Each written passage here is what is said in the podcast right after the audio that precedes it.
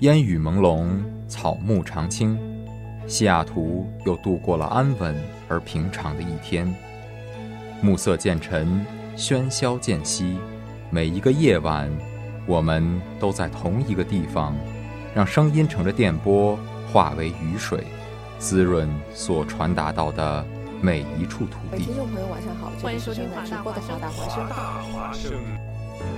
生过留痕，却永不落脚。因为那道电波所承载的是锋利如现实、飘然如梦想的每一位广播人的信仰。声音在，信仰在，我们在。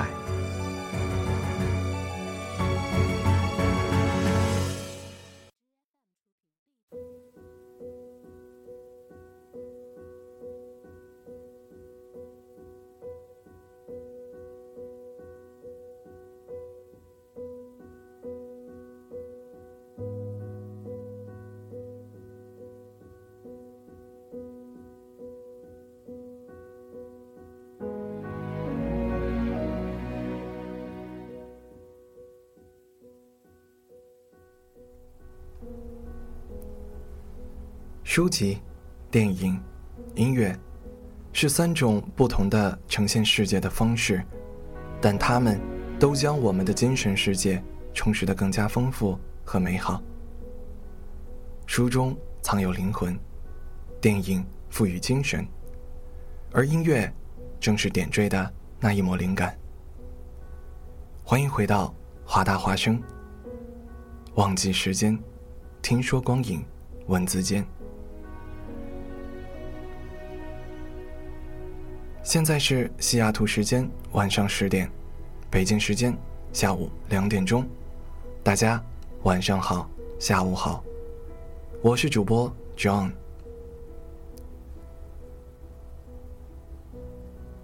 首先为各位介绍一下我们华大华声的收听方式，可以通过荔枝 FM 搜索“华大华声”来收听我们的直播与录播节目，或者。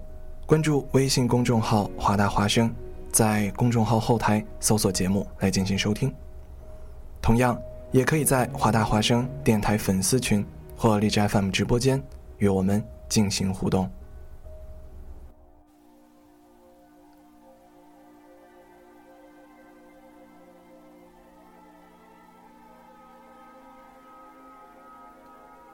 今天，我们来看一九八二年的。赛博朋克式电影《电子世界争霸战》。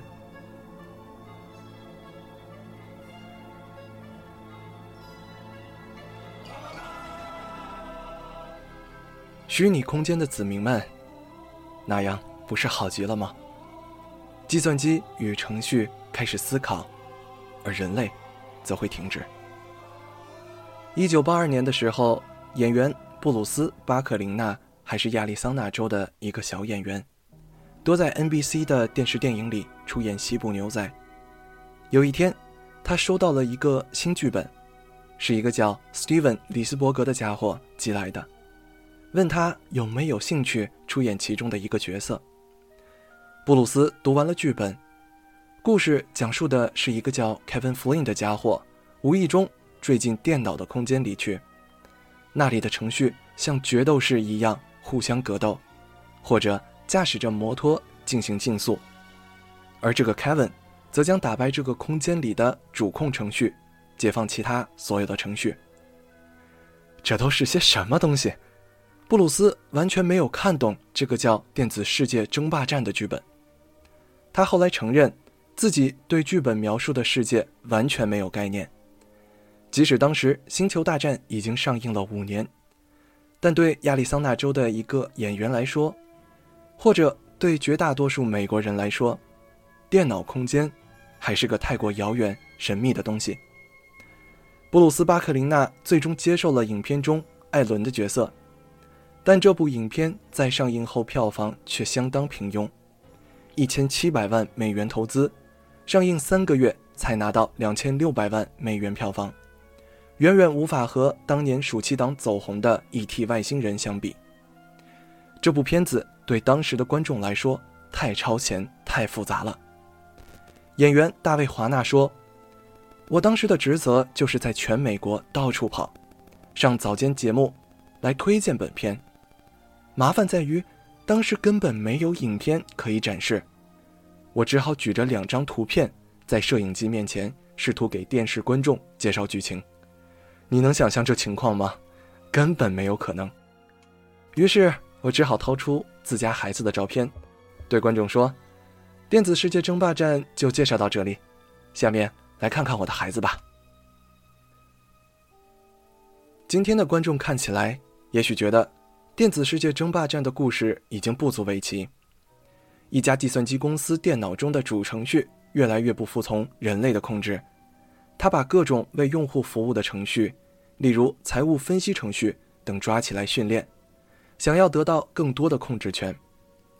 公司的工程师艾伦设计了一个针对他的监控程序 Tron。而这个 Tron 也被困在了主控程序设计的训练游戏里。艾伦求助于被这家公司解雇的一位计算机天才 Kevin Flynn。正当 Kevin 联机准备对付主程序时，却被他吸进了虚拟世界，成为了一段程序。他与被困的 Tron 联手，一路逃亡战斗，最终到达了中央控制系统，用工程师给的一段程序毁灭了主控程序 MCP。计算机程序与人类的关系恢复了正常，但要知道，一九八二年的时候，绝大多数人连计算机是什么都不知道。赛博空间，也就是电脑里的虚拟空间这一名词还都没有出现。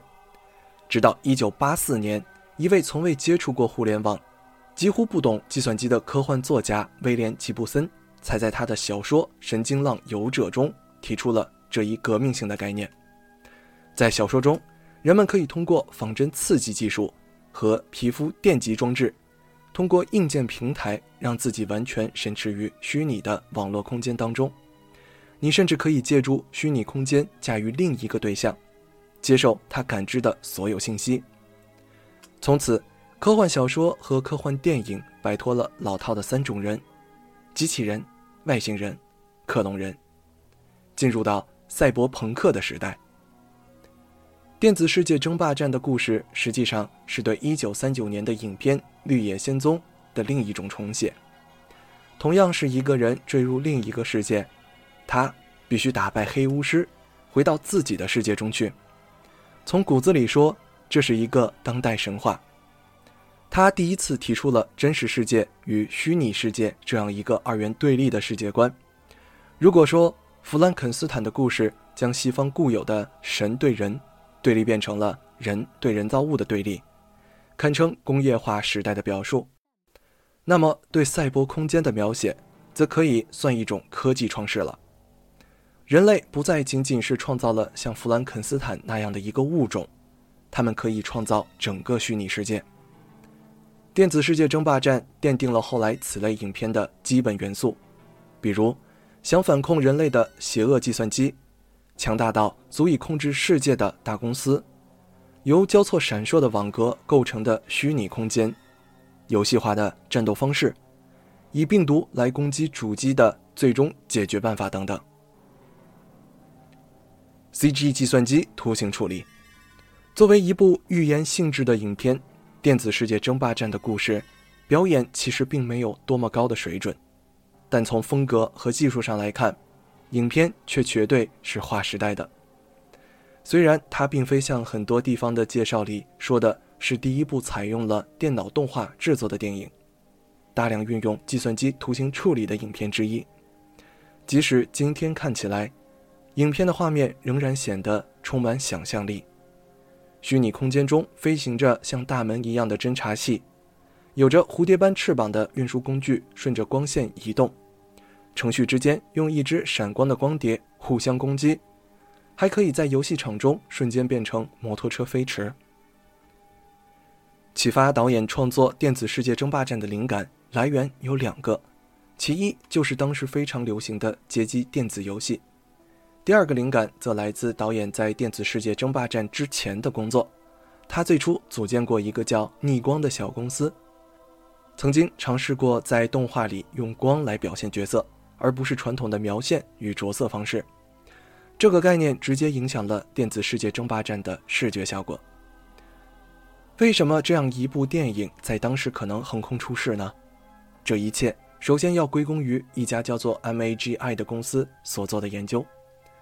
他们在1975年展示了用电脑生成三维物体，不仅能表现真实的空间透视，还能完成复杂的摄像机运动，这让 Steven 看后激动不已。后来，正是这家公司为影片制作了大量的三维动画，除了纯粹的电脑画面。影片涉及到实拍的特效部分，实现起来也是相当复杂的。每一个画面都有好几层组成，通常这样一个镜头的实拍素材都只是黑白两色的，为的就是得到高反差的画面区域。拍摄好的画面又会被进行多次的处理，从而分离出线条和区域。许多细节的遮罩则是靠手工一帧帧画出来的，对不同的图层上。使用不同的滤镜处理，然后合成在一起，就能得到片中的惊人效果。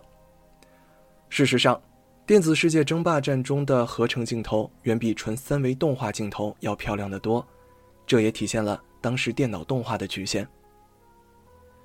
在电影开拍之前，导演 Steven 和他的团队花了大量的时间来做详细的视觉设计和各种特效测试。电子世界争霸战本来是一部独立制作的影片，但是后来项目发展的越来越庞大，资金上有了很大的缺口，结果是迪士尼接过影片，成了东家。Steven 本来没有想去找迪士尼，因为当时的主流是手绘动画，迪士尼恰恰又是此领域的巨头，他觉得迪士尼不会支持这样一个离经叛道的电脑图形动画影片。可迪士尼当时的制片主管汤姆·威尔希特观念开放，独具慧眼，决定让他放手一搏。但是这样的工作从来没有人做过，电脑动画不被认可，制作人员对合成技术没有把握，再加上导演的资历非常浅，迪士尼一开始并没有全力的支持这个项目。他们就做了一个两分钟的测试，效果非常之好。这才让公司放了心。影片的制作非常复杂，后期制作涉及的工作人员超过五百人。当时的计算机设备非常稀缺，CG 方面的一个八人小组只有一台计算机可用，而这个家伙标配的三百 MB 磁盘模组有洗碗机那么大。影片也是对表演的一种考验，那时候。没有哪个演员有过在蓝幕或绿幕前表演的经验。饰演 MCP 和萨克的演员大卫·华纳回忆说：“那感觉非常奇怪，迪士尼的片场就像个彩排室，拍起电影来，好像在彩排一样。为了灯光的需求，整个片场一片黑暗。片场的地板上粘了很多袋子，还有些奇怪的盒子。剩下就是我们演员了。”导演 Steven 会说：“从 A 走到 B 区，而这就是所谓的表演了。”然而，非常遗憾的是，当时无论观众还是电影业内人士都对影片的革命性特点缺乏认识。影片只得到了奥斯卡服装设计和音像两个奖项的提名，特效方面居然没有被给予任何肯定。美国视效协会评选出了历史上最具影响力的五十部特效电影，《电子世界争霸战》排名第六。美国电脑图形学会则将这部电影视为电脑图形的里程碑、分水岭，认为他开创了 CG 电影时代。同样，我们也很佩服那个年代的 CG 工作者，他们超越了当年的 CG 技术，粗略简单 CG。却生成了完美画面。电影在构图和场景设计、人物设定方面可以说是接近完美的，当然现在看起来还远不够华丽。以现在的 CG 技术来说，当今的电影可以说是空前的华丽，但是好像华丽的震撼以后缺少了什么。简单的来说，就好像如今的游戏一样，华丽的 CG 特效。接近真实的渲染，但也是感觉缺少了什么。没有想到恰当的语言来形容，暂且用缺少艺术性来形容吧。电影也是如此。很多老电影画面不是很震撼，也不够华丽，但是那用心的画面、精致的构图、细腻的色调，还有那画面的空间和层次感，是如今的看上去很美的电影不能相提并论的。电子世界争霸战在电子世界的场景中，虽然以现在的眼光来看，CG 有点寒酸甚至简陋，但是它还是那么的精致。每一个画面构图都如平面招贴一样完美，可见当年电影中美术工作者的艺术创作水平之高。当然，一个时代有一个时代的艺术特质，也有一个时代的经典。不想说艺术正在没落，毕竟未来也是在不断变化的。电影也是很年轻的艺术，还有很多需要完善的。或许电影。会是未来艺术的复兴。技术与艺术本来就是相辅相成、相互不能脱离的。我们要做的是如何更好的把技术和艺术完美的结合，而不是背道而驰。这是需要一种态度来平衡的。不要因为技术而技术，艺术也是如此。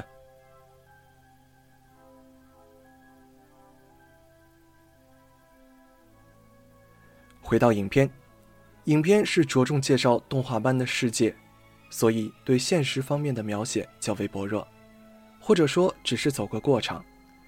影片中有这样三个细节值得玩味：首先，影片中段，不择手段将公司建成垄断帝国，并孪生出有个人意识的垄断程序的公司老大，对公司创始人沃特的盛气凌人。想到这片子是迪士尼拍的。不禁莞尔。其次，结果是大团圆，杰夫乘着直升机回到大楼的顶端。虽然这次是白天，也显得很舒服，但是却不失为小小的讽刺。最后是对城市的远景描写，从白天到黑夜，而黑夜里的光的痕迹，恰好与虚拟城市的风格十分相似。电子世界争霸战为科幻电影打开了一扇新的大门，从此，关于虚拟空间、使用计算机 CG 制作的科幻电影越来越多。除了大家比较熟悉的《黑客帝国》和《第十三层》，电影还对这个神奇的空间做了哪样的想象？在这样的空间中，真实与虚幻是对立存在，还是彼此交融？机器，尤其是电子技术。是否会带来新不平等？人类的主体精神是否会丧失，而自己还茫然不觉？在这个世界里，谁拥有技术，谁就能左右世界，甚至人类的心灵。自由的丧失和人性的沉沦变得更加隐蔽，人们对虚拟世界的认识越来越深入，但疑虑和困惑一点也没有减少。我们。已经半条腿跨入虚拟世界的子民们，每天的生活、工作，是正在把我们的想象变成现实呢，还是正在把现实变成想象？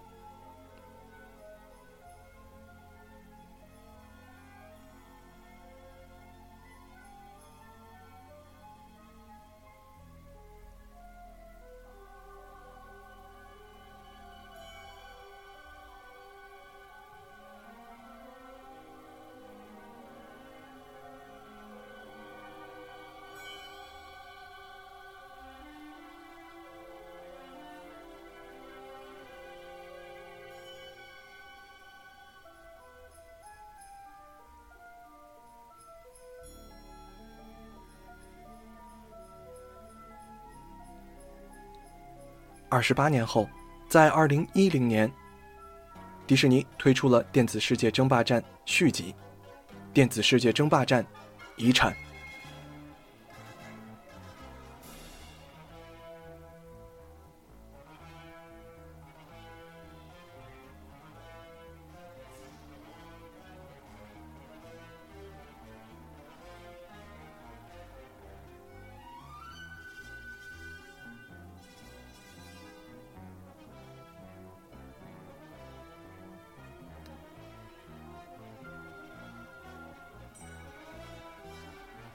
以上就是今天的全部内容。下期我们将继续讨论这个隐藏很多细节的电子世界争霸战——遗产。感谢各位的收听，我们下期再见。